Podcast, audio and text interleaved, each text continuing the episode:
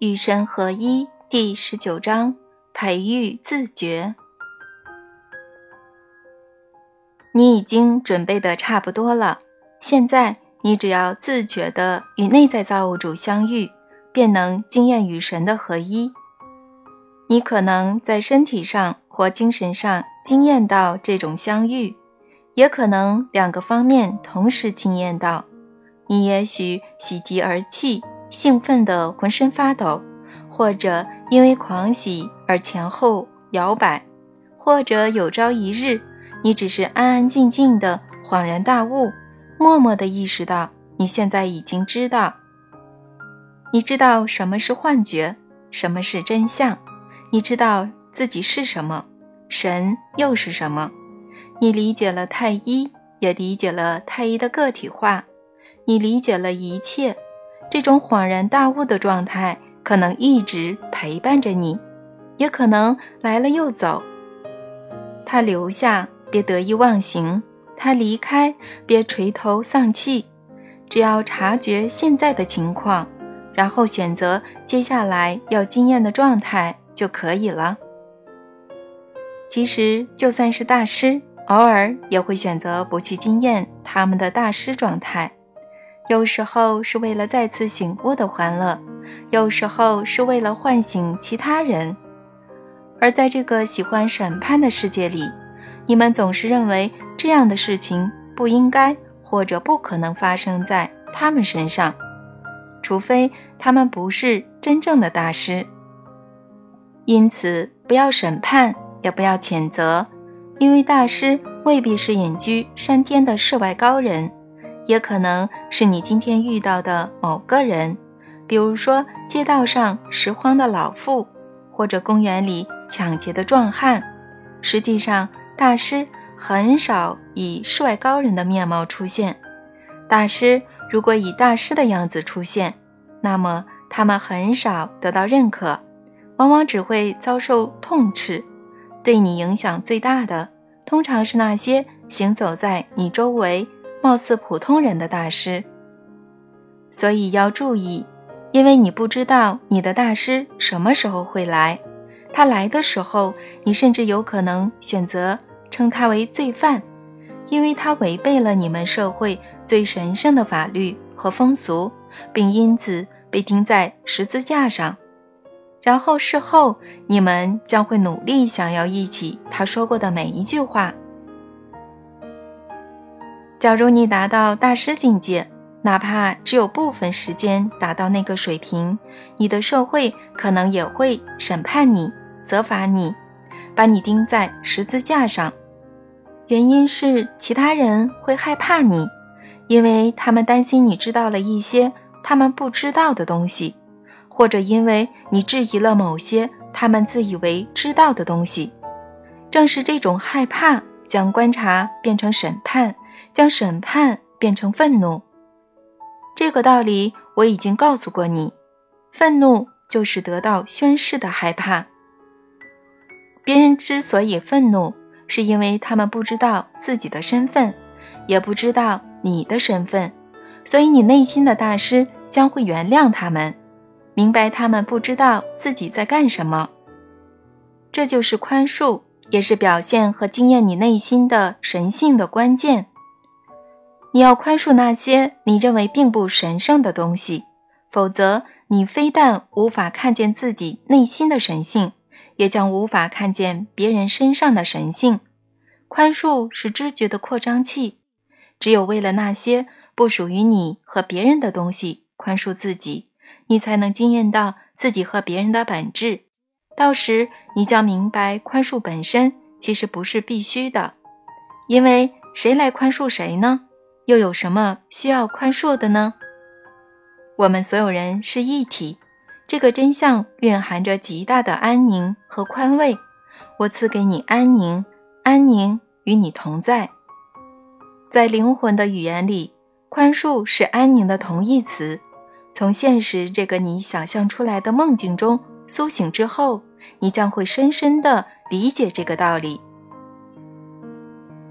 你苏醒的时刻随时都会到来，随便哪个人都可能将你唤醒。因此要珍惜所有的时间，要尊重所有的人，因为你获救的时刻也许就在眼前。你能够和幻觉相处，却又不受幻觉蒙蔽的时候，就是你获救的那一刻。在你的生活中，这样的时刻不止一个。实际上，你的生活之所以被创造出来，就是为了给你带来这样的时刻。这些是你的恩宠时刻，到时你将得到成名和智慧，爱和理解，指导。和洞见，也会将这些送给别人。这些恩宠时刻将会永远改变你的生活，通常也会改变别人的生活。本书带给你的正是这样一个恩宠时刻，所以你能够接受和深刻理解目前的交流。这是某种形式的与造物主相遇，这次相遇来自你的自觉。来自你开放的心态，来自你的宽恕，也来自你的爱，来自你对自己、对别人和对生活的爱。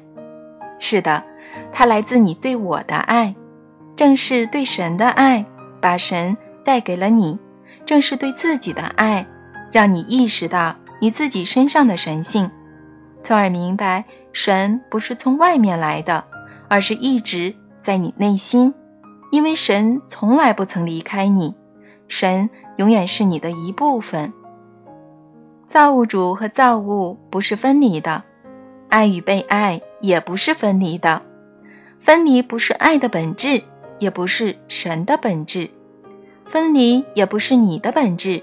你不曾和任何东西、任何人分离，更不曾和神分离。你从一开始就知道这一点，你永远明白这一点。现在，你终于允许自己去经验它，去拥有真正的恩宠时刻，去与神合一。与神合一这种状态是什么样的呢？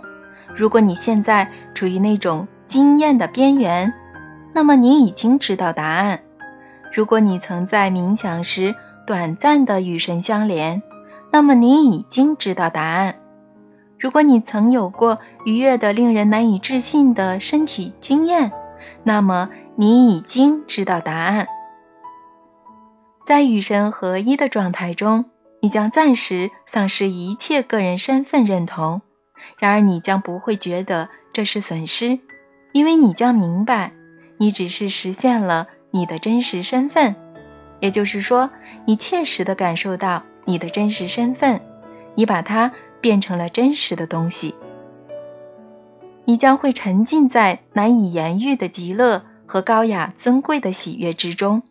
你将会觉得自己和爱和万物融为一体，别的东西将再也不会让你感到满足。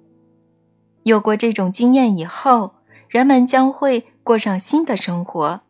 他们发现自己爱上了看到的每一个人。他们在无数神圣合一的时刻，惊艳到自己和其他所有人是一体。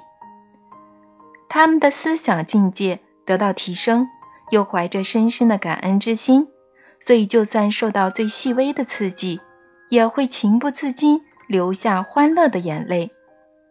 他们对周遭所见的一切有了全新的清楚认识，整个人因而发生了变化。